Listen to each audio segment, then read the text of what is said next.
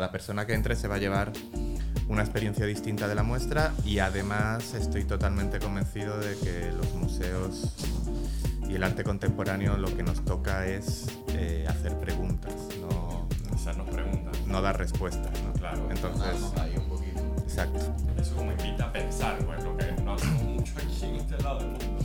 exacto. Entonces por eso, eh, sí, como que yo, yo defiendo mucho eso, como que no, no tenemos que, dar respuestas y tenemos que defender todo el rato esa, esa complejidad que tiene el arte contemporáneo, que también es difícil a veces porque eso mismo a veces crea una barrera ¿no? con, con- el público y, por ejemplo, bueno, no sé si hemos empezado ya o no, pero yo estoy...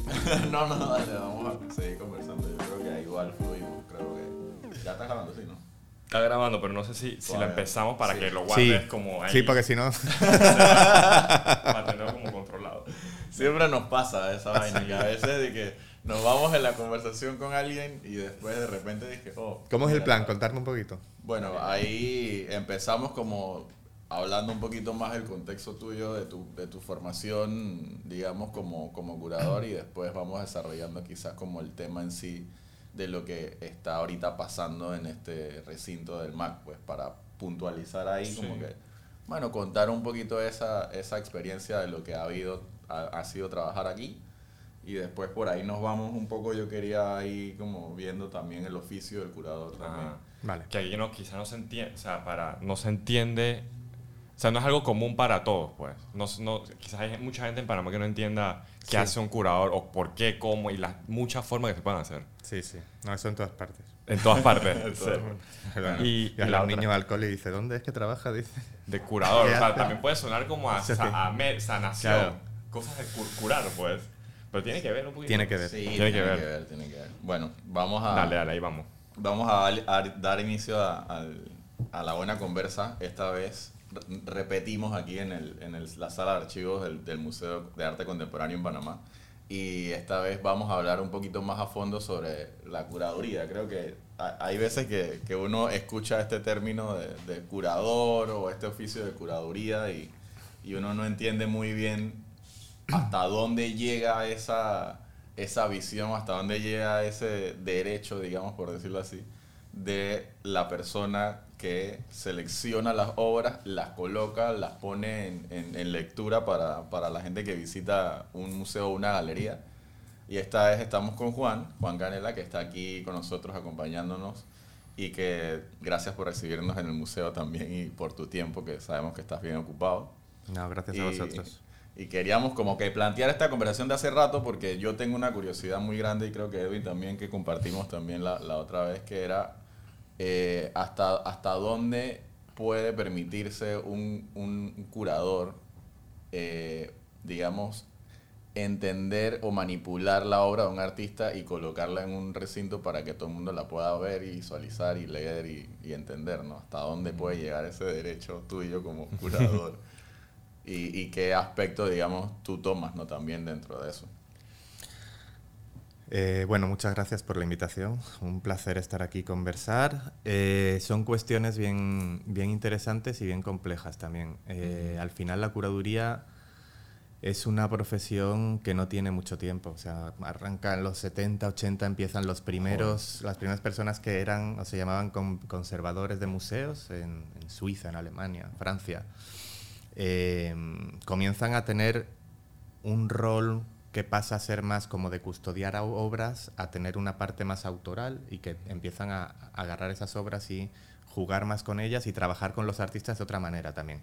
Esto obviamente viene agarrado o amarrado a que las prácticas artísticas cambian y que en aquellos años también el- el- la labor de ser artista cambia muchísimo y los procesos artísticos cambian mucho. Entonces una figura eh, como era aquel conservador de museo empieza a cambiar también y empieza a convertirse en lo que hoy conocemos como un curador que se va desarrollando poco a poco durante los años, pero que como digo, es una profesión que no tiene tanto tiempo, eh, con lo cual creo que está en, en proceso y además es una, una profesión, una práctica muy, muy porosa, muy abierta, eh, muy difícil de definir. De definir, exacto. Eh, pero es que estamos hablando de arte, ¿no? Y si yo os preguntara qué es arte, seguramente cada uno me daríais una, muy una- grande. Sí. una respuesta distinta. Y lo mismo con el curador. Si me preguntas a mí, te voy a dar una distinta que si se la preguntas a otro curador.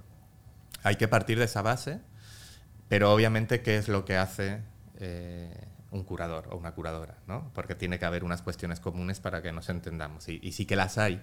Lo que pasa que, como digo, son, es una práctica abierta, porosa, eh, compleja y con muchas aristas. Hay muchas cosas que uno tiene que hacer como, como curador.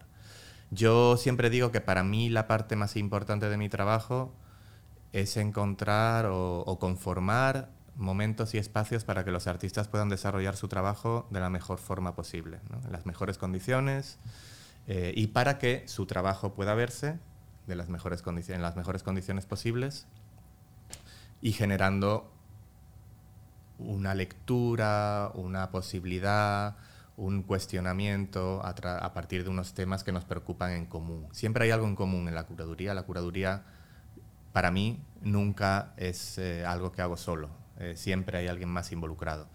Yo empiezo a pensar con los artistas. Eh, quizá hay curadores que tienen como una cosa más de tengo un tema, una teoría que quiero contar y entonces voy a buscar unas obras que la ilustran y voy a hacer una muestra. Yo empiezo siempre con los artistas, o sea, estoy, para mí eh, lo más bonito de mi trabajo es estar en contacto con los artistas porque creo que son personas que tienen una percepción del mundo distinta, compleja, que, nos, que desafía todo el rato el status quo y eso creo que es súper importante en una sociedad y personalmente me da muchísimo. O sea, es lo que más me gusta de, mi trabajo es estar con ellos ¿no? y con ellas. Entonces yo empiezo a pensar a partir de, lo que, de estar con ellos, de trabajar con ellos, de entender qué están haciendo, de ver sus obras, de ver su... De ahí es donde a mí se me disparan los proyectos y mis proyectos suelen ser inicios. O sea, como tengo una idea y esa idea es el principio de algo y cuando todavía no está muy desarrollada, empiezo a invitar a gente a que entre al proyecto. Empiezo a invitar artistas, a veces otros curadores o curadoras. Y ahí entre todos vamos conformando. O sea que siempre, siempre el resultado suele ser una cosa que ha crecido en común. Eh, y volviendo un poco a tu pregunta de hasta dónde puede llegar como esa posición, porque ahí, ahí entramos, en tu pregunta entramos en esa dialéctica que se genera a veces entre la autoría del curador y si el curador tiene una autoría o simplemente es alguien que agarra la autoría de los artistas y hace algo con ellas. ¿no? eh, yo creo que el curador tiene una autoría sin duda, eh, pero que es una autoría compartida todo el rato, lo que digo, porque estás trabajando con autorías de otras personas, estás trabajando con creaciones de otras personas. Aunque ha habido exposiciones sin obras en la historia, pero ese es otro tema. eh, pero hasta dónde llegas yo creo que es una muy buena pregunta porque eh, en esa autoría compartida muchas veces se dan relaciones de poder. Eh, y aquí se habla, bueno, se ha hablado mucho en los últimos años de esa figura como del curador eh, estrella, ese curador poderoso que agarra y coge y pone y dispone y, y agarra a los artistas para generar sus discursos, ¿no? como utilizándolos de alguna manera. Es como un editor, yo siento que es como lo que nosotros hacemos. Pues, claro, y hay parte de edición en, la curaduría también, porque obviamente hay parte de edición y cuando tú estás pensando con varios artistas a la vez para generar un algo, ahí hay... Eh, y esa edición puede ser más, digamos, eh, ejecutiva, ¿no? O, decir esto lo, va a ser así, o puede haber una conversación más, más abierta donde, donde la edición al final es más compartida. Pero siempre hay una relación de poder y eso no se puede esconder, ¿no? Y, la relación de poder viene de que tú como curador normalmente estás invitando a los artistas a venir a un sitio, les estás proporcionando un lugar para mostrar su obra, una... entonces, eh, ¿hasta dónde puedes llegar para manipular esa obra y hacer lo que tú quieres? Yo creo que siempre, siempre, siempre tiene que haber un respeto muy grande por la obra y el trabajo del artista. Si ese respeto existe y hay una comunicación, se puede llegar hasta donde queramos él y yo, o ella y yo. O sea, pero siempre es una conversación y muchas veces yo, por ejemplo, he hecho eh, cosas con obras que los artistas ya habían expuesto de una manera y que las hemos llevado a lugares totalmente distintos, ¿no? a hacerlo de una forma muy, muy distinta pero tiene que ser una conversación. No puedes, que yo creo que no puedes como agarrar algo y hacer lo que quieras, ¿no? Porque eso no es tuyo. No sí, es como una confianza, porque igual yo te puedo, o sea, yo puedo grabar un video y tú lo puedes editar y si no queda como que ya no es culpa tampoco mía, porque pues, o sea, hay una culpa compartida, o sea, hay como algo ahí que, que se trabaja entre, entre dos. E, es como para entender, o sea, lo que, porque ya aquí entendiendo de que el curador es un rol que no, no tiene, por ejemplo, puede ser puede ser una cancha gigante o puede ser algo pequeño, no, no se puede definir. Entonces, para preguntarte, por, por lo menos en cuanto a arte, ¿dónde colocamos al curador en esa cadena de, él puede, como dice, puede ser como el director de, digamos que una forma un director de un proyecto, de una exposición, una exhibición. O puede ser como un poco más, un poco más en el medio, donde como que como armas la narrativa de esa cosa. O sea, es como el intermediario. Puede ser también, o puede ser más cabeza en el, en el proyecto. Estás en el medio siempre. Ajá. Eh, y lo que pasa que yo creo que de ese, imagínate en un, en un partido de fútbol el, el, el mediocampista. el mediocampista, pero que tienes que estar como moviéndote arriba y abajo y a los lados, ¿no? Eh, siempre está en el medio y la posición del medio es algo que define mucho la curaduría porque estás en medio del artista y del público, estás en medio de la institución y del artista, estás en medio del artista y el, periodista o el programa educativo, o el, estás en medio de todo eso y eres la persona que está manejando también esas relaciones, esos roces que a veces existen, esas fricciones. Eh, entonces hay una labor todo el rato de mediación. entre unos y otros la más importante quizá es entre el arte y el público, que también te toca un poco, ¿no? Aunque obviamente luego uno tenga un equipo de educación o de, programa público que está dedicándose a eso, pero tienes que entender y pensar cómo van a darse esas relaciones y cómo llegar al público. Yo siempre digo también que cuando uno hace un proyecto, tiene que pensar a quién le está hablando. Eh, qué sé yo, estas muestras que tenemos ahora, a quién le quiere hablar, eh, hay una primera comunidad a la que le quieres hablar, luego otra, luego otra. El público no es un público homogéneo, es un público diverso. Entonces, todo eso hace que estás en medio todo el rato. Obviamente, a la vez, eres, digamos, la. Sí, pues, no sé. La cabeza. que no le encuentro la palabra tampoco. Yo tampoco, porque todas las, que salen son feas. Es porque, mira, hay, muchos, hay muchos, muchas exhibiciones y exposiciones donde a veces tengo un, pequeño estereo, eh, como una percepción, pues, de que el curador puede hacer al artista. O sea, hay artistas que no son reconocidos y porque el curador agarró su arte o de alguna forma y la exhibió de alguna forma, puede, puede hacer o, ¿sabes? Como en inglés se, dice que make or break a un artista a veces. Tiene ese poder, pues. Sí, como, la, como el caso de, bueno, de, la corriente de artistas que, que también hicieron con, contemporáneos con Jackson Pollock, por ejemplo, que que fue uno de los, un, curador fue el que lo, lo, lo, vio y fue como que el que lo catapultó. Pues, pues el man era un artista que estaba tirado haciendo su obra y estaba escondido. Y muchos de los artistas son así. Pues yo siento que muchos de los artistas que, que hoy en día hacen algo real porque lo sienten, están viviendo su proceso. Claro. No están, no están exponiéndose al público porque sienten que todavía su proceso está en eso, en construcción. Entonces, eh, no sé, yo hablo porque también me pasa a mí que yo a veces como que no trato de buscar la exposición, sino trato de buscar mi proceso y cómo ese proceso crece dentro de lo que yo hago como arte, ¿no? como arte visual o lo que sea que haga. Pero en ese proceso el curador va cazando artistas. yo lo veo así, como que va buscando y cazando artistas o siempre como es fortuito eso, como que ese encuentro pasa de que... Pa, Hay una... Mm, bueno, dos cosas. Primero lo que decís de, el curador que puede como de repente poner a un artista en un... obviamente sí, eh, y eso sucede porque el arte es un sistema donde el, eh, digamos el... Eh, funciona mucho a través de la representación y la, el, el, valor, ¿no? entonces, o la validación.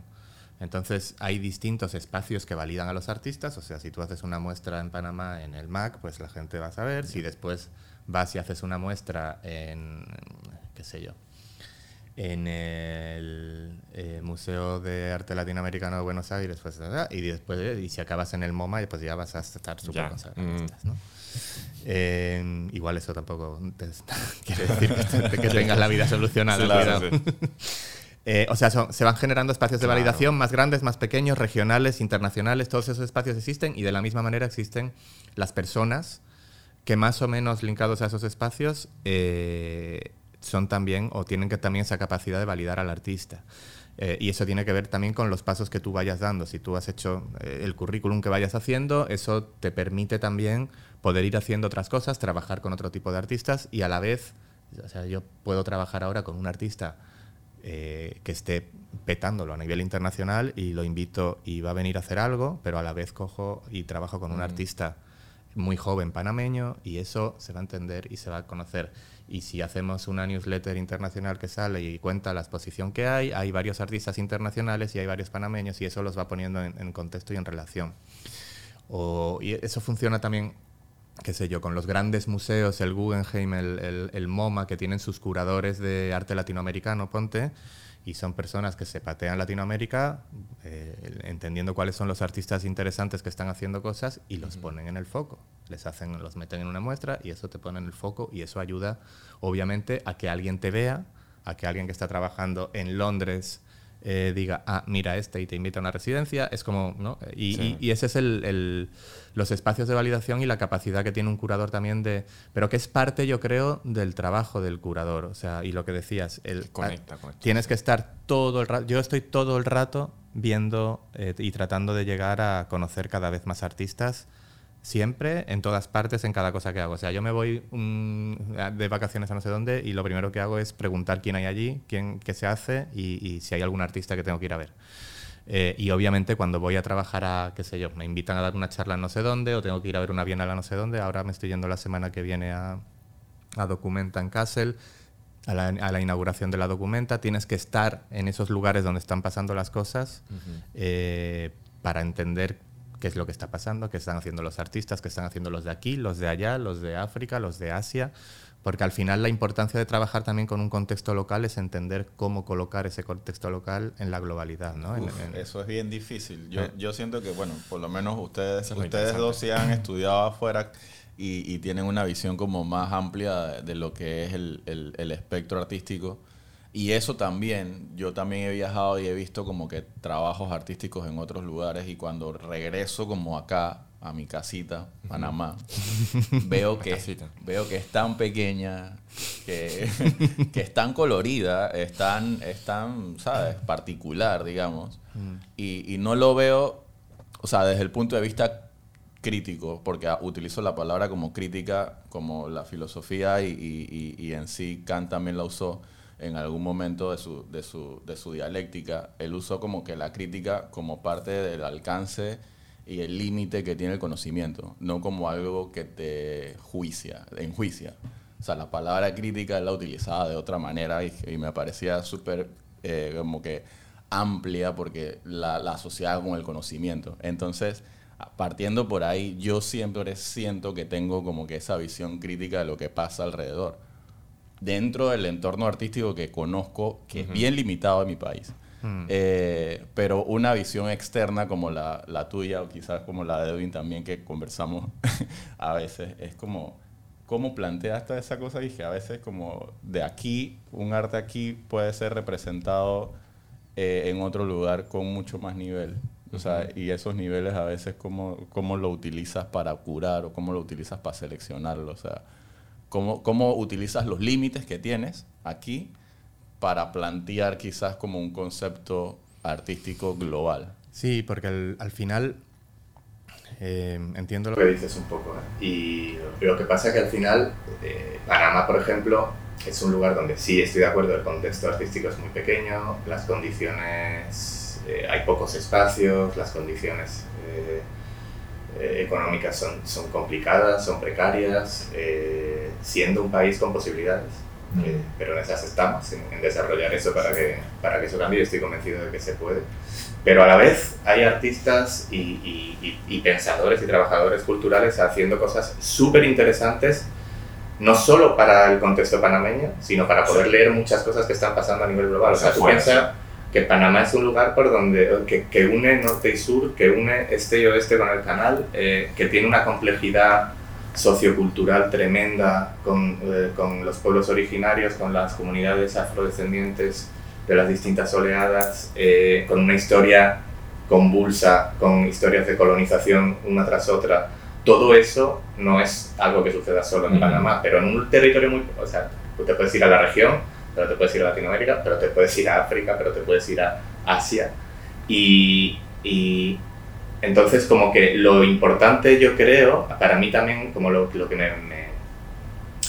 eh, en algo que me implico mucho es en tratar de generar esos lazos, en entender cómo puedo, y ahora estoy pensando por ejemplo, cómo podemos armar un proyecto entre una, esta institución, una institución en África y otra institución en Asia, que hable de qué significa ese proceso de tropicalización que se dio, eh, que de hecho aquí coincide en ese momento en el que, o sea, hay un momento en el que se inventa lo que es Occidente eh, y la cultura occidental avanzada, eh, Estados Unidos, Europa, que, va, que tiene que ir a salvar a los países tropicales, porque obviamente como son tropicales aquí no, no hay desarrollo. Cuando en realidad en aquellos años las constituciones de los países latinoamericanos eran mucho más avanzadas de las que había en Europa. Pero eso se genera un relato que permite venir y hacer lo que se hace. Y dejar a un país estancado totalmente para una, y dominado para, para extraer todo. Y eso es una historia que se da no solo aquí, sino, como digo, en distintas partes del mundo. ¿no? Y hay artistas hablando de eso, y hay artistas trabajando con esas cuestiones. Eh, entonces, ¿qué pasa si pones a una Llana de Dier a trabajar y a dialogar con, una, con algún artista africano que estamos viendo que, que hay tantas conexiones de, de, distintas cosas, y cuestiones como la diáspora, cuestiones como las comunidades que se forman después de las diásporas, todo eso son cosas que se pueden conectar, ¿no? Entonces ahí es donde digo que, que uno tiene que estar atento a lo que está pasando acá. Eh, es muy importante en los, a día de hoy en general, como prestar atención a lo cercano, porque ahí es donde está lo que, lo que, lo que tienes que desarrollar y, y, y, la realidad del día a día, pero tienes que ser capaz de entender esa, esa globalidad para poder conectarlo, porque si no, nos quedamos cerrados y no, y no podemos, y no hacemos por el mundo global realmente, ¿no? Sí. Y, y, los que nos están sometiendo son globales, entonces hay que hacer la resistencia global, no queda otra. Pero por eso te pregunto, siendo un curador, por lo menos tú de un, de un que vienes, que no eres panameño, vienes afuera y tienes como una visión internacional, pues, ¿cómo, cómo hacemos, cómo, de dónde parten los temas a veces? ¿Cómo tú lo ves? O sea, tú eres, tú, tú digamos, eres, estás fijo aquí en el Museo de Arte Contemporáneo, ¿no? Entonces, tú buscas temas o tú tienes o se habla con el museo para crear una narrativa a largo plazo, uh -huh. los proyectos todos se dirigen a algo, o, uh -huh. o tú sí. tienes temas que tú quieres Te cuento. Eh, porque ahí hay dos diferencias, estábamos hablando antes de la curaduría y de la labor del curador, ¿no? Entonces obviamente cambia mucho si eres un curador independiente y vas trabajando con distintas instituciones aquí y allá, como me ha tocado en, en el periodo de mi vida, ¿no? que también lo he hecho. Eh, que eso tiene una parte muy interesante porque vas conociendo distintos contextos. Pero eso cambia a si estás trabajando en una institución, en un museo y tienes que desarrollar un programa para esa institución y ese museo, ¿no? Eh, hay unas implicaciones distintas. Lo que estamos haciendo en el Museo de Arte Contemporáneo, por ejemplo, desde que yo llegué, es hacer unas sesiones de escucha y consulta.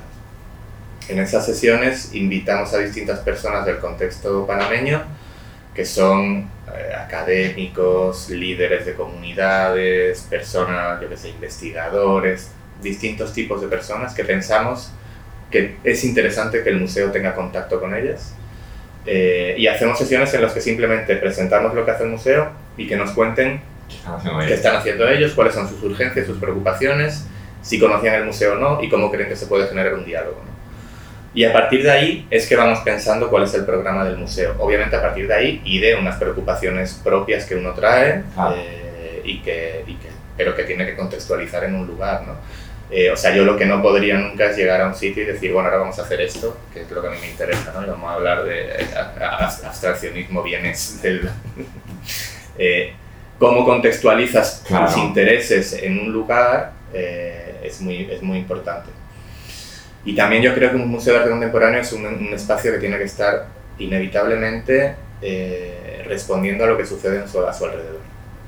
O sea, no, no, es un museo de arte moderno donde uno va a ver unas obras que se hicieron, no, es, es lo que está pasando ahora. Entonces, para entender que, que mostrar de lo que está pasando ahora, tienes que entender lo que pasa a tu alrededor. Y tu alrededor otra vez es el barrio de al lado, el, el alrededor es el Chorrillo, pero el alrededor es también eh, Lima, y el alrededor es también Buenos Aires, y el alrededor es también eh, Kinshasa. ¿no? O sea, todo eso son distintos alrededores. Y el museo tiene que estar respondiendo a eso. Obviamente, uno comienza por lo cercano. Y esas, esas sesiones que estamos haciendo son sesiones que estamos haciendo con Panamá, porque el museo también tiene que... El museo está en un momento muy interesante de... cumple 60 años este año, pero está en un, museo muy en un, en un momento muy interesante de profesionalización y de llevarlo como a un siguiente paso institucional y de afianzar esa institución y de darle una consistencia eh, distinta, ¿no? más, más, más desarrollada. Entonces hay un, un, momento de desarrollo institucional fuerte uh -huh y ahí pasa primero por un afianzamiento en el contexto local, que es importante, y luego regional. Y luego. Pero todo eso va pasando un poco eh, a la vez. Entonces, esas conversaciones que hemos estado teniendo son las que de alguna forma van definiendo qué es lo que se va mostrando en el museo. También entendiendo, primero ha habido unas sesiones entre la dirección y, y, curaduría de entender, bueno, a dónde queremos que vaya el museo, cómo debe ser, hacia dónde debería ir, qué tenemos que hacer. ¿Qué tiene que hacer el Museo de Arte Contemporáneo? Tiene que hacer muestras de arte. Además es el único museo de arte contemporáneo de Panamá, no, ya no de arte contemporáneo, el, único museo de arte. De arte, eso, iba a decir.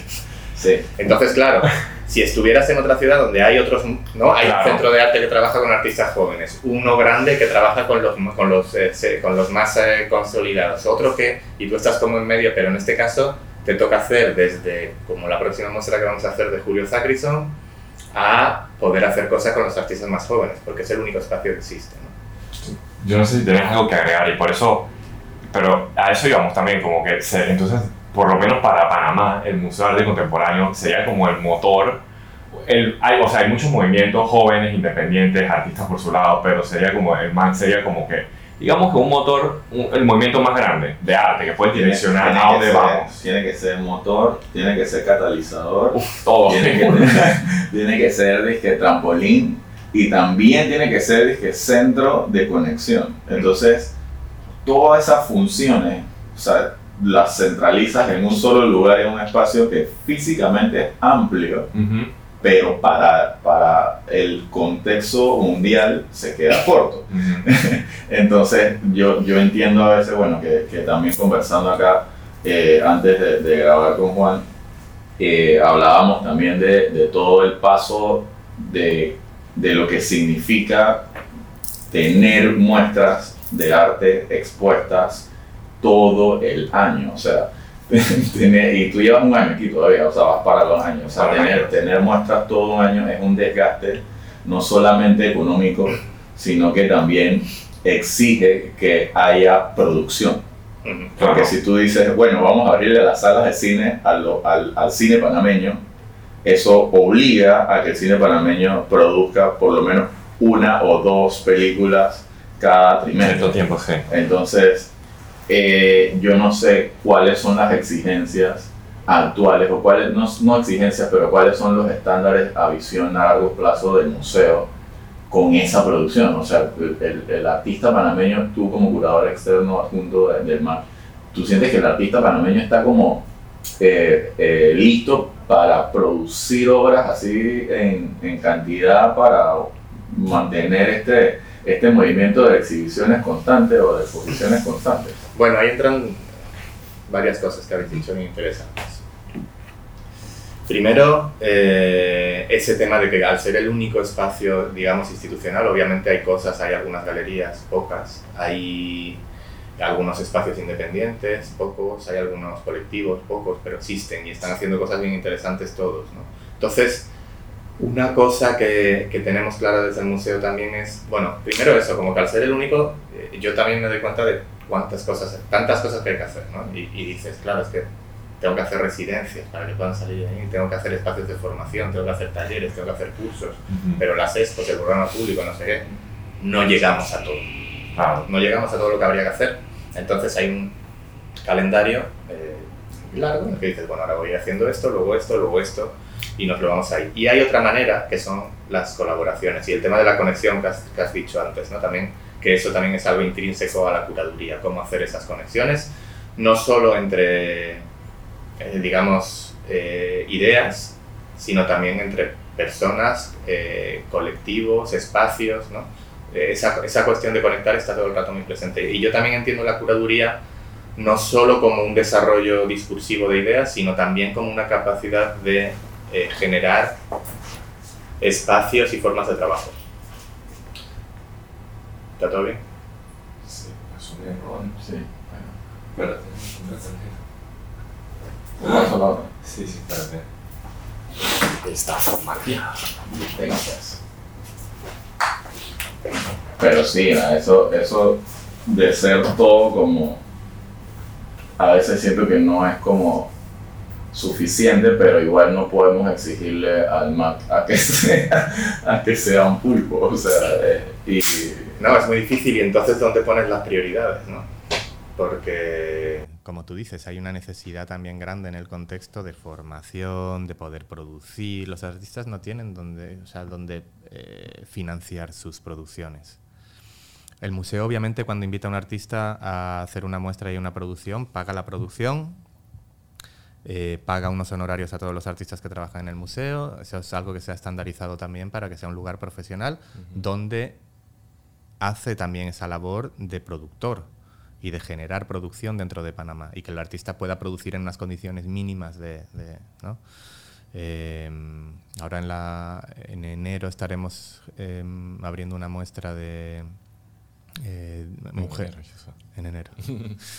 Mujeres centroamericanas y ahí hay varias producciones nuevas de artistas panameñas y de artistas de Centroamérica. Luego también es esa, es importante en el museo, yo creo, eh, eh, juntar esas voces, ¿no? Como pasa también en esta muestra, que haya artistas panameños, pero que haya artistas de otros lugares para que esos... Pero mm, Digo, yo creo que todo es un proceso de, de, de, profesionalización y de generar espacios, más espacios, no solo el museo. El museo, y es ahí lo que decías de catalizador, también es importante. El museo puede ser catalizador para muchas cosas, pero no puede hacerlo todo. Entonces, eh, ese movimiento que se tiene que empezar a dar tiene que generar también otros lugares donde vayan pasando otras cosas y, y los artistas puedan producir de forma mínimamente profesional, más allá de, producir en el museo, que obviamente lo van a poder hacer, pero ni van a caber todos, ni, ni vamos a estar todos, ni entonces el, contexto tiene que crecer. Luego otra cosa que estamos haciendo es lo del tema de las colaboraciones, entender también quién está haciendo qué en el contexto y con quién podemos colaborar para que eh, bueno, estar aquí sentados en una mesa es, es un ejemplo, ¿no? Mm. Para que esos, esas cosas que hay que hacer y esos movimientos que hay que dar, que sabemos que tenemos que darlos, pero que no podemos hacerlo todo, si hay gente que está haciendo, este mes, por ejemplo, el mes de junio, en programa público, tenemos varios eventos en colaboración con Fundación Iguales, con los que hemos firmado un acuerdo. Eh, ayer se firmó el convenio y se hizo, se hizo la bandera LGTBI, que se va a quedar todo el mes de junio en el museo. Eh, y a partir de ese convenio hay varias actividades que suceden no solo este mes, sino durante todo el año. ¿no?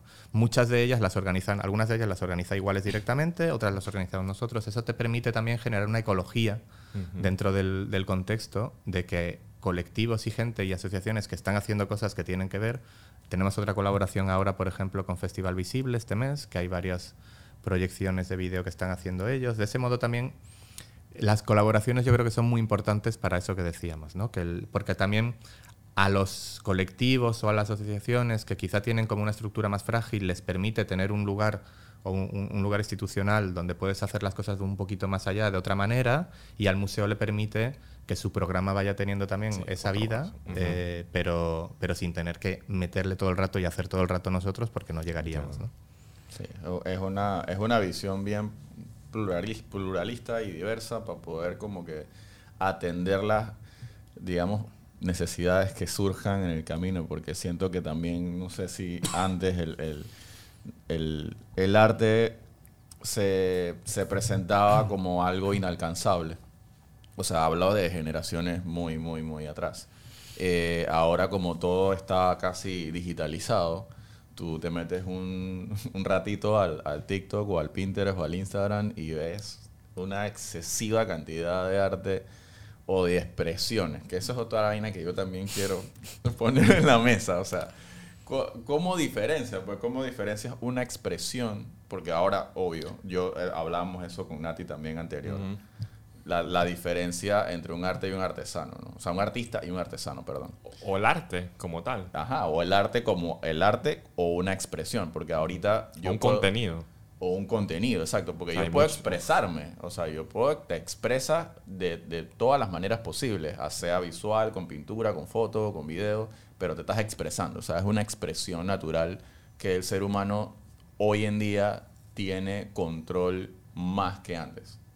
Eh, entonces, o tiene la libertad más que antes. Y, y, las redes sociales utilizan mucho esta palabra de democratización, eh, que es muy delicada también. Pero el tema de expresarte por medio de una, de, una, de una corriente o de un método artístico te, te hace ser artista para poder ser, ser seleccionado en un museo y que tú puedas seleccionar su obra y ponerla en un contexto de, de, de, de exhibición, o sea, o entras a un museo porque tienes que académicamente prepararte. Eso es lo que yo me imagino. O sea, si tú no tienes un currículum como artista o no tienes una experiencia como artista o una consolidación artística basada en fundamentos eh, o en conceptos que tú mismo hayas estudiado durante años o durante un tiempo, eh, tú llevas algo al curador, o sea, tú le presentas algo al curador. O sea, si yo vengo y te digo de que Juan, mira mi trabajo, o sea, yo vengo ya con un con, con un años, años y años de estudiar eso. O, prete- o se- eso se pretende, ¿no? Pero, pero no sé si yo estoy equivocado, tú me corregirás, si la expresión artística por naturaleza se puede también curar. Ay, cu- curar se puede curar. todo. Se puede curar. Ajá. Hay una discusión muy bonita también entre, eh, entre dos curadores bastante conocidos, hablando de, de las nociones de curaduría y lo curatorial. María Lynn, que es una curadora sueca, y, y Jens Hoffman, que es un curador am- norteamericano. Eh, Hoffman es como un tipo un poco más tradicional en cuanto a la curaduría y él piensa que la curaduría es hacer exposiciones como Dios manda, ¿no? Una Como Dios manda. así. Ujú. Y María Lynn ha sido alguien que, como muy agarrada a las prácticas artísticas de los últimos años, ha experimentado mucho con la curaduría y ha trabajado con formatos que no eran exposiciones, ¿no? Que era que si un evento de no sé qué, que si una serie de performances en la calle, en el espacio público, que si como llevar la curaduría un, un poco más allá, que es algo que a mí sí me interesa mucho. Y en esa conversación, eh, él le dice a ella, como es que hoy en día ya cualquiera es curador. O sea, hay un tipo que hace una, una selección de, de- de canciones y hace una playlist y dice que la ha curado, el cocinero que pone una serie de platos dice que te los ha curado, el, entonces, Como todo. casi. todo se puede curar, todo se puede curar. Eh, y tiene que ver un poco también con lo mismo que estábamos hablando. O sea, sí, todo se puede curar, pero ¿qué es eh, una buena curaduría y qué es una mala curaduría? ¿no? Todo puede ser arte. Desde el momento que el señor Duchamp le dio la vuelta al váter, todo puede ser arte. Ahora, ¿qué es buen arte y qué es mal arte? ¿no? ¿Qué arte va a entrar en un museo y qué arte no va a entrar en un museo? Incluso, ¿qué arte que entra en un museo va a aguantar los años y cuál no va a aguantarlo? Pues muchas veces hay cosas que entran y... Esa, esa es la pregunta. eh, esa es la pregunta y es una pregunta bien difícil. ¿Qué hace lo que es arte y lo que no? ¿Qué hace lo que es eh, eh, pertinente de, de estar en un museo y que no? Obviamente hay una cuestión que es verdad de lo que decías, que por lo menos para entrar en un museo, que ya es como... O sea, cuando alguien entra al museo quiere decir que ha pasado, ¿no? Hay, hay alguien que entiende que eso tiene que estar ahí, hay una serie de profesionales que avalan que eso que, que tiene que ver también con eso de la validación que decíamos antes. Por eso estás validado, porque hay una serie de personas que se suponen profesionales que, que piensan que tú tienes que estar ahí. Entonces, ¿qué es lo que entra ahí? ¿Qué es lo que no? Hay una parte que tiene que ver con, con- con formación recorrido, ¿no? Formación slash recorrido. Eh, también es muy difícil el tema de la educación artística, es otro gran tema, porque Claro. cómo se enseña algo que no podemos ni definir prácticamente, ¿no? ¿Cómo se enseña el arte? ¿Cómo se enseña a ser artista? Ese es otro gran tema. O que va cambiando. pues. Porque va cambiando o todo se adapta a los tiempos. Sí. pero eh, yo sí creo que tiene que haber algo atado a qué es lo que tú has hecho, ¿no? O sea, pues este tipo, no sé, ha hecho una muestra aquí, ha hecho otra exposición aquí. eh, quizá, obviamente, cuando son artistas más jóvenes no tienen tanto recorrido y ahí tienes que tener tú un poco más de... Cuando ya hay un recorrido detrás, pues te la juegas poco, ¿no? Aunque Claro. hay muchas veces también que hay artistas que tienen un gran recorrido y que quizá para mí no tienen tanto interés como quizá tienen otros. Entonces, todo eso está mezclado, ¿no? Claro. Y eso, además, pasado por un, siempre por una vi- visión subjetiva propia. De, Ya del que lo, el que. ajá. a mí, personalmente, eh, hay algo que siempre es muy intuitivo. Yo creo que el arte no es solo, no es solo pensamiento, sino que hay mucho también de emoción eh, y, de, y de sentimientos. Y para mí hay algo también, personalmente, en, en mi forma de trabajar, muy intuitivo. Hay veces que le apuesto a cosas que sin saber muy bien por qué, porque me hacen algo. O sea, yo me pongo delante de una obra y me, me produce algo, me toca, me, me- se, se me erizan los pelos y yo digo que hay algo. Y entonces me pongo a investigar. Y hay veces que te pones a investigar y, re- y efectivamente había un recorrido detrás y hay veces que no y dices, ¿este tipo quién es? Y, y resulta que ves y tal, y viene de no sé dónde y le pasa a ver y ha hecho esto y, está, y te das cuenta que está trabajando con la verdad. Y ahí yo creo que hay algo importante. Oye, cuando, algo. cuando es de verdad, Ajá. cuando hay vida en lo que esa persona está haciendo. Y luego, a lo que te referías de es una expresión o, o es arte. Ahí hay algo que creo que eh, tiene que ver con que hay una práctica, o sea, tiene- creo que tiene que haber como un triángulo eh, Mm. para que algo sea arte. Hay una práctica, hay una, una- un craft, digamos, hay una, un La saber hacer algo que puede ser más o menos, o sea, simplemente puede ser que eres, que eres hábil poniendo cosas juntas, no tiene que ser que sepas pintar como, como Miguel Ángel, o sea, Sí. pero hay una, un, un hacer, digamos, un hacer estético, hay eh, simbolismo, hay, hay, hay desarrollo simbólico de eso y hay contexto. Tú eso lo estás, tú esto lo estás haciendo de una forma simbólica en un contexto determinado, que puede ser eh, Panamá eh, o el barrio donde vivas en, o el, o sea, hay un- una conciencia de ese contexto. En ese triángulo creo que vi- vive el arte. Eh, cuando se sale, pueden ser otras cosas, ¿no? Pues puede ser alguien haciendo una expresión de no sé qué, pero si no eres consciente de esas tres cosas, o, o incluso si no, aunque no seas consciente, pero estás tocándolas, eh, Se puede ahí como que poner que Sí. arte. pero y luego se complejiza todo Claro. mucho más, porque por ejemplo, decías arte-artesanía. ¿Cuál es la diferencia entre arte artesanía? Es otro gran tema. Eh, hay expresiones artesanales, por ejemplo, de pueblos originarios que son totalmente arte. Porque si te das cuenta, tienen Todos craft, elementos. sí. tienen simbolismo y tienen contexto. ¿no? Eh, pero nosotros como occidentales los valoramos como, como, como artesanía, como elementos utilitarios, cuando en realidad para ellos muchos no son elementos utilitarios, son elementos simbólicos que son importantes para su... eh, entonces, claro, otra vez todo se, se- se complejiza, o sea que al final solo hay más preguntas. No, pero igual, o sea, yo siento que ahí, ahí entra dizque, el factor antropológico, ¿no? Pero por lo menos lo que producimos hoy, o sea, como, como lo que estábamos diciendo, o sea, contenido. Hoy se crea contenido, pero hoy estamos creando un contenido aquí, por ejemplo. Ah, esto no es arte. Esto estamos hablando de arte. Sí. En un lugar, en un museo, con un curador. Casi, Claro. casi, como que estamos rozando ahí, pero el contexto y nos falta como los simbolismos. Pero el tema del, del contenido a mí me parece muy delicado. Yo no sé qué, qué tú dices, Edwin, del contenido, como que. De, contenido que, que, que lleva como que. Yo creo que Juan lo definió bastante, bastante claro de que yo, para mí, pues yo siento que todo lo que hacemos es un contenido hoy en día, pero ya depende, como por ejemplo, Juan me lo dejó muy claro bastante de que hay una, hay una, hay como un craft, hay una habilidad, después viene el simbolismo y el contexto, porque muchas cosas tienen esas dos de abajo, pero no tienen el contexto, es como una cosa que nada que ver, pues. Y, y se puede ver artístico, visual, estéticamente bonito, pero no, pero no tiene nada que ver. O sea, eso es lo que hace, es que hoy en día estamos en una sociedad como muy abierta. Sí. Y eso que te iba a preguntar, Juan, que creo que va con el tema de que a veces el arte, está el arte, el producto final, pero a veces el artista se puede curar, a veces como por el artista, sus ideas, a, pesar de que, digamos, lo que producen no es algo que, que- que quede, en- que, que aguante el tiempo, pero por lo menos las ideas o eso. ¿Me entiendes? Como que está el arte y el artista, porque en antes dijiste que cuando investigas una obra, te das cuenta de que la persona sí Mm. tenía, eso es lo que te conectó, la Mm. persona más que, Mm. que su trabajo. Que, ¿Cómo es? ¿Cómo...? Para mí es súper importante, o sea, yo no... Yo sé que hay gente que dice que no hay que mirar el artista, hay que mirar la obra, si la obra es buena ya está. Para mí es muy importante la, la persona, el artista, o sea, yo si eres un maldito maltratador, por muy bien que pintes, o sea, Sí. so sorry, pero no.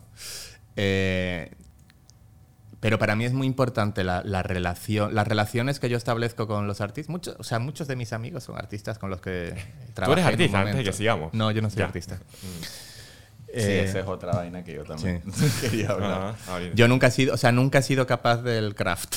Craft. Tienes lo de la cima, pero ahí, ahí. Sí, sí.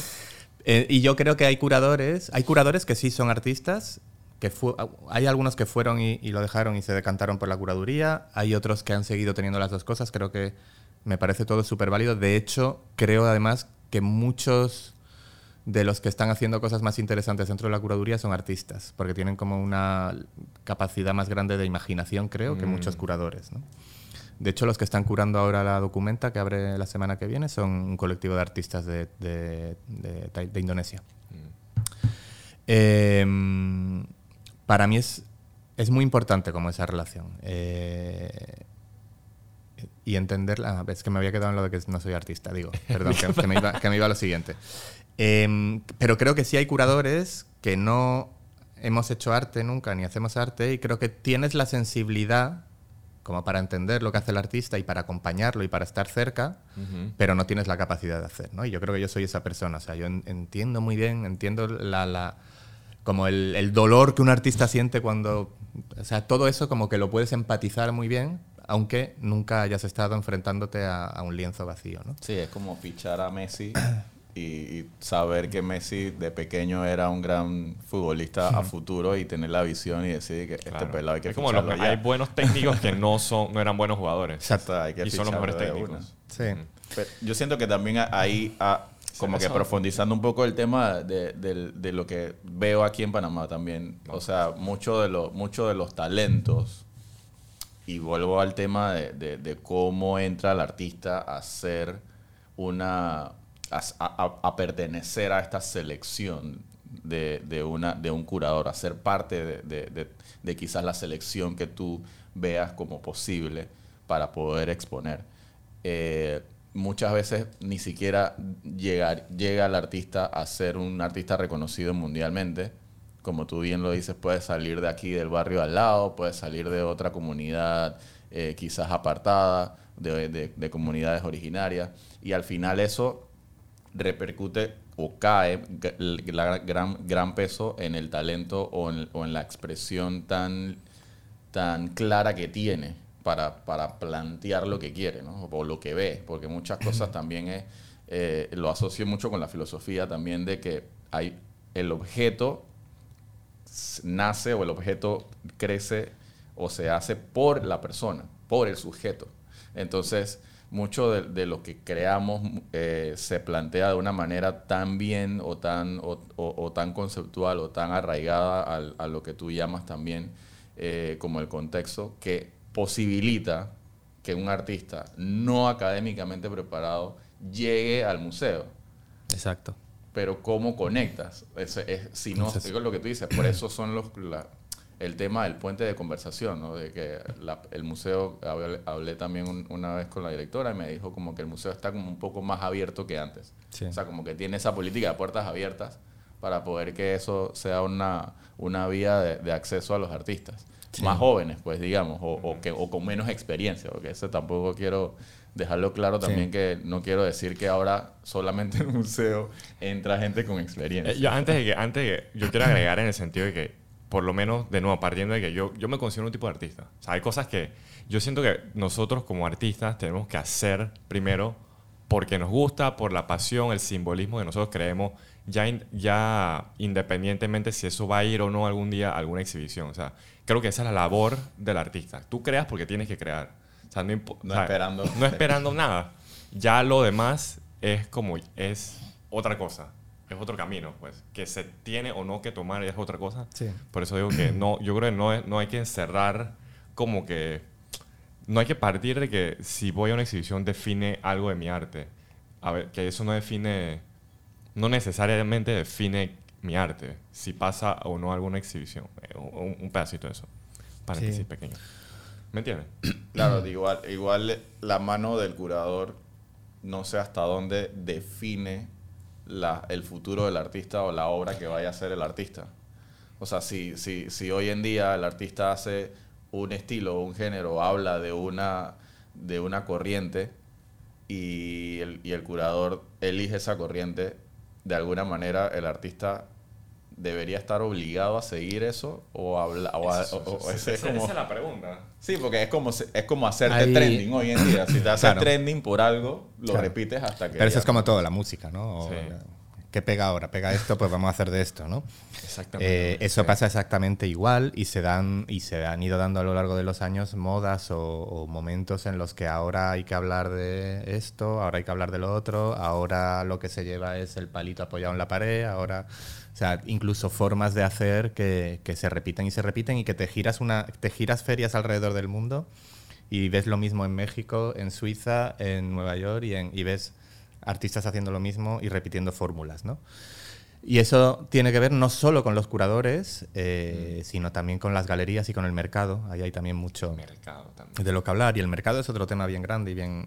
eh, porque ahí los espacios de validación se mezclan a veces. Está el espacio de validación institucional y está el espacio de validación mercado Comercial. comercial y hay muchas veces que el mercado, esto no siempre fue así, pero a partir de los 90 o así, el mercado se, se emancipó totalmente de lo institucional y ha sido capaz de crear artistas. Hay artistas vendiendo por millones de dólares que no tienen currículum en museos. Ok. Y eso pasa. Bueno, y ahora y podríamos hablar de lo- del tema de los NFTs ahora también, que también es otro. O sea, se, se cura por encargo, digamos. Es el mercado. El, el mercado funciona, el galerista sabe que ese tipo de cuadro funciona, el artista sabe que si hace ese tipo de cuadro lo vende y pa pa pa pa pa pa pa, pa, y ya no necesita ni curador, ni museo, ni nada.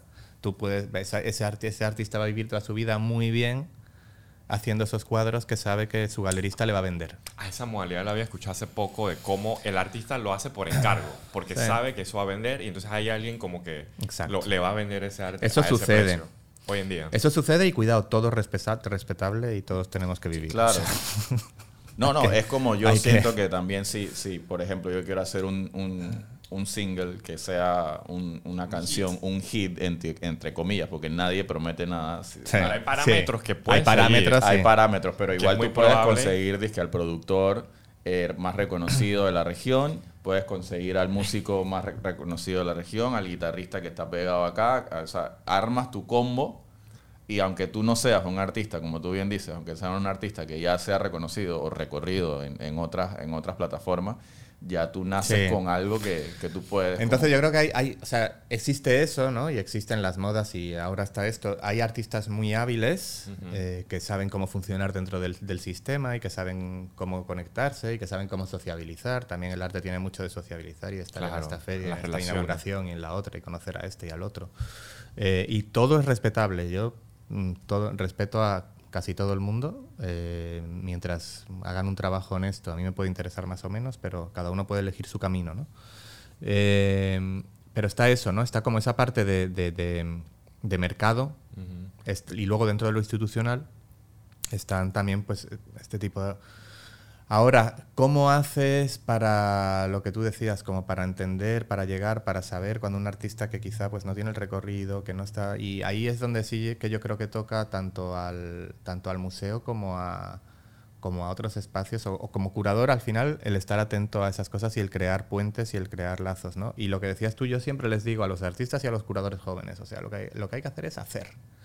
O sea, yo cuando empecé... Esa es la base, sí. Eh, me inventé cómo hacer cosas en un sótano, luego me inventé cómo hacer cosas en un bar, luego me inventé cómo hacer... O sea, yo hasta que llegué a Ese poder hacer una, una muestra en una galería, hicimos un montón de cosas muy underground, si lo quieres llamar, o independiente, o... Pero lo que eso te hace es ir haciendo, ir teniendo práctica, ir haciendo ruido y cuidado que a esos sitios también puedes llamar al curador. Y a mí me llaman mañana para que vaya a hacer no sé qué en el bosque y yo voy. Eh, seguramente me interesa más de lo que vaya a ver en, Alemania la semana que viene. Ajá, ajá. Eh, ahí, en esos espacios, es donde realmente se dan cosas bien, bien interesantes porque hay una libertad mucho más grande que en las instituciones y son súper importantes para el contexto. Y eso se lo digo mucho a la gente. O sea, hacer, hacer, hacer. Y ahí es donde igual yo voy a pasar, te voy a ver, te voy a invitar aquí, después de aquí te va a venir alguien y te va a ver y te va a invitar a otro sitio y de ahí te van a invitar a otro sitio. Pero lo importante es hacer primero para uno mismo y para que la práctica crezca, porque si estás esperando a que te inviten a un sitio y, o sea, tú lo que tienes es que tener eh, una eh, habilidad desarrollada y que eso funcione y que tú sepas lo que haces y que tú y eso solo se consigue haciendo teniendo errores fallando volver a hacer otros saber que por aquí no quieres ir que quieres ir por allá y entonces hay que o sea y muchas veces es difícil porque pues porque no es, no es, no es sencillo sobrevivir siendo artista no es sencillo eh, buscar eh, financiación para hacer tus proyectos no es sencillo pero nadie dijo que fuera fácil A veces, y esa es la, esa creo que al final en todas las conversas que tengo con José y con invitados, muchas veces el artista, la gente crea cosas, no sabe por qué lo está haciendo. O, o lo hace tanto y ya a un punto donde, ¿por qué lo estoy haciendo? No, o nadie me reconoce, pero lo hace, porque creo que ese es lo que tienen las personas que trabajan con algún tipo de arte. Mm. Y entonces al final es como, ¿a dónde queremos llevar eso? Pues como tú dices, algunos lo van a vender, algunos lo van a, algunos van a ir por las instituciones, algunos van a ir por lo comercial, algunos quedan en nada. Exacto. O sea, hay de todo y depende de cómo lo quieras llevar, pues. Exacto. Yo- Tengo un, un artista muy querido con el que he trabajado mucho, un gran amigo, Diego Santomé, que vive en, en un pueblito en Galicia. Tuvo una carrera eh, bastante importante, hizo cosas, galerías importantes, instituciones, y luego hace, hace unos años que ya como que eh, está en su pueblo, hace cosas en el pueblo, Ajá. hace instalaciones en el río, abre caminos en el monte para hacer paseos por donde nadie va y te lleva y te da un paseo, pero no se entera nadie más. Y le digo, Diego, tío, pero esto teníamos que contárselo a alguien, lo ponemos, le mando a alguien para que lo saque en una revista. Y dice, esto es para mí, para mis amigos. Ya está. Pero él sigue. Sí, eh, yo, yo ahora entiendo más todavía cada vez que converso con, con personas así como tú, que, que tienen una visión como bien amplia del arte. Cada vez me siento más a gusto con la decisión personal, como de, de agarrar mi trabajo fotográfico de alguna manera y, y hacer como hacen las piernas de jamón allá en España para, para fin de año, ¿no? Que la agarran, la curan, le echan su sal, la amarran, la dejan colgando y que se haga solita y que cuando ya esté lista a fin de año, papá, partes ese jamón y sabe muy rico. Entonces, ese trabajo, digamos, de, de un artista a veces es más de paciencia Mm. o es más de, de- de- del saber que quizás lo que estás haciendo hoy ahorita, como actualmente, no, no tiene la madurez necesaria para poder tú mismo exponerlo, pues. Mm. Porque siento que también es muy, es muy necesario encontrar esa madurez Sí.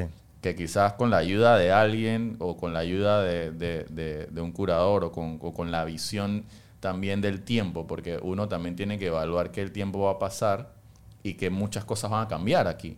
O sea, nadie estaba listo para la pandemia. Y después de la pandemia, todo el mundo como que quedó así como que, bueno, ahora mi trabajo artístico que, hizo, que hice previo eh, se, ve- se vio indirectamente afectado, tanto positivamente o como negativamente, o tengo que cambiar, o estoy obligado a cambiar, o estoy obligado a adaptarme a otras cosas, a otra realidad. Y es lo que yo veo también, o sea, el arte de alguna manera depende mucho de ese tiempo, porque no, no es lo mismo, o sea, ahorita que yo te doy un trabajo que vaya a hacer por encargo, y te lo doy para que, para que lo, lo- lo analices y, lo- y veas la posibilidad de exponer a que yo vaya para atrás en el tiempo y, y recurra a todos mis trabajos anteriores y diga, es que bueno, mira, esto es lo que yo hice. O sea, no lo va, no, no tiene el igual, mismo claro. valor. No tiene el mismo valor. Entonces, eso es lo que yo digo también con los contexto, artistas aquí, sí. pues. Mm. De que el tiempo tiene que pasar. El, el- el- el momento tiene que prevalecer como que para que se den las cosas fáciles y solas, pues no como obligadas, no sé. Y el tiempo a veces no define que en verdad va a tener valor. De no, A- También. a- puede que el tiempo diga que no tiene valor también. O sea, hay de todo. Pues el tiempo puede decir cosas o puede decirte nada tampoco. O puede convertir tu trabajo en. NFT. Sí, puede ser. Mira, hay gente que, ya esto es un caso exagerado, o sea, muchas cosas, mucha gente, artistas, músicos, cuando mueren es que su cosa tiene valor, pero eso era antes, pues hoy en día, bueno, no sé. ¿Me entiendes? Que hay mucha gente que cuando ya es- se van de la tierra, es que lo que Sí. hicieron tiene como valor. No, y O sea, sigue pasando, ¿eh? no lo- Ha habido, los últimos años ha habido muchas instituciones que están re- como recuperando Ujú. artistas eh, que quizá no fueron tan reconocidos, eh, arti- muchas artistas mujeres que no fueron reconocidas pues porque no se reconocían por una cuestión eh, de, una, de una sociedad eh, patriarcal, eh, o, o sí, o artistas que no fueron tan reconocidos y que los están recuperando, o sea que sí se, se sigue dando. Y sí, obviamente eh, creo que ese tiempo va teniendo una relación muy directa con lo que hablábamos del contexto, por eso es tan importante el contexto en la obra de un artista, ¿no? porque tienes que entender en qué contexto estás viviendo temporal y en qué época y cuál es el sentido común de esa época, qué es lo que a la gente, qué, qué es lo que está pasando en la sociedad, o sea, todo eso son... Ayer que hicimos lo de, lo de la bandera con iguales, decía eh, decía Links como el impacto que le supone ver obras de artistas trans en la, en la muestra de arriba, eh, siendo, le decía, llevo desde los 15 años militando en el activismo eh, y nunca me imaginé ver obras de artistas trans latinoamericanos colgados en la pared de un museo. ¿no? Bueno, eso se ha dado porque el tiempo ha pasado, el- el sentido común de época va cambiando, hay unas cuestiones a nivel global que están Sí, sucediendo, que sí, tienen que ver con el avance de los derechos de esas personas y un museo que toma la decisión de que esa conversación tiene que darse también en, en Panamá. ¿no? Eh, entonces sí, creo que esa, esa cuestión de la temporalidad y del, y del contexto es muy importante y, y el, y el hacer, ¿no? La constancia. O sea, obviamente eso tiene que ver con... eh, El artista tiene que tiene que haber una constancia en el trabajo. Y cuidado, esa constancia no significa que tengas que estar todos los días en el estudio de 8 a 10, no es una cosa así como de... Claro. Pero sí que tiene que haber una constancia de entender que es tu trabajo y cómo lo vas a desarrollar. qué entenderte, a ser, constancia entenderte. contigo. O sea, Exacto. puede ser mitad trabajo, mitad socializar. Esa es, esa es tu constancia.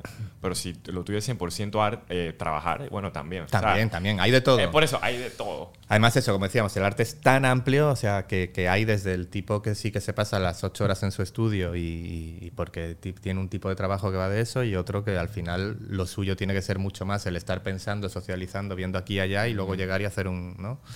Hay de todo y, y de todo es muy distinto. Y antes decías algo del acompañamiento. Para mí, esto se me ha quedado antes en una de las cosas que hablábamos, el acompañamiento con los artistas es una parte súper importante de mi trabajo y es lo que cuando no tengo el tiempo suficiente para hacerlo como quisiera me duele más, porque Sí. lo que más disfruto y lo que creo que es más importante es poder estar en ese proceso.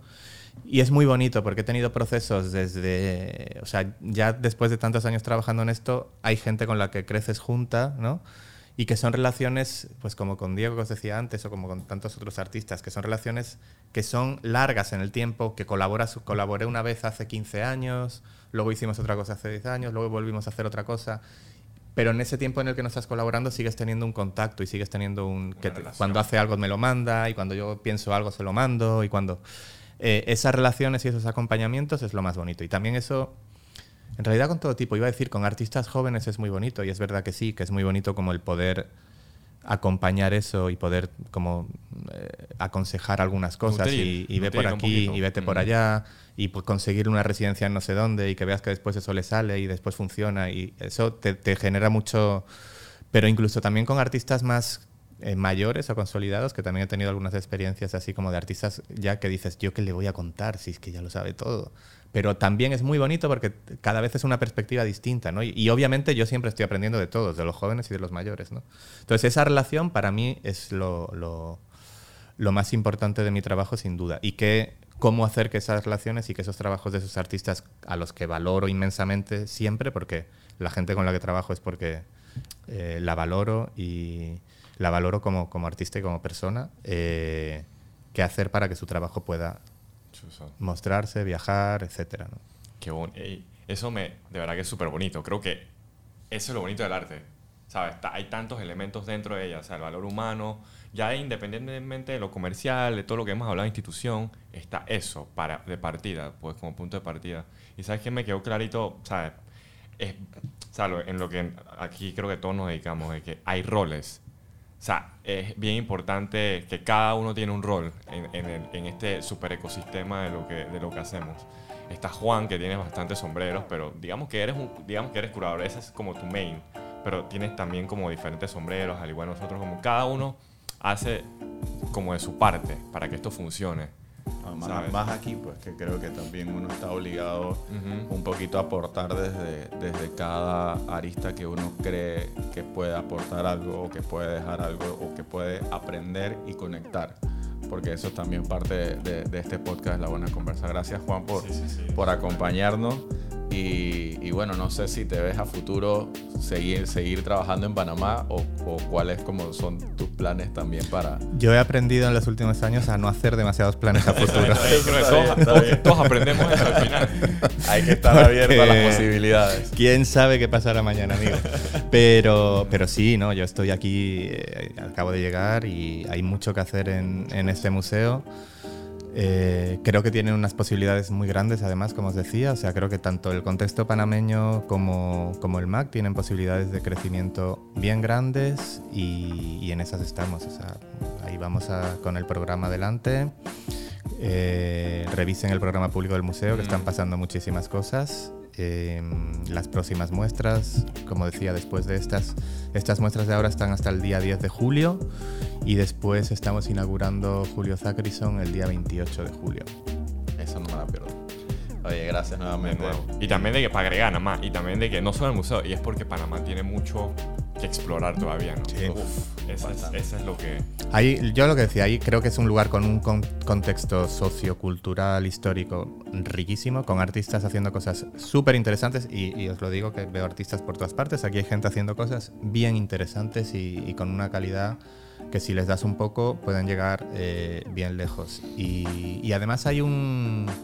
O sea, cuando viajas y, te das vuelta y hablas con unos y con otros, hay como un interés en lo que está pasando en la región, en Centroamérica, Caribe. Entonces eso también hay que aprovecharlo y ahí vamos.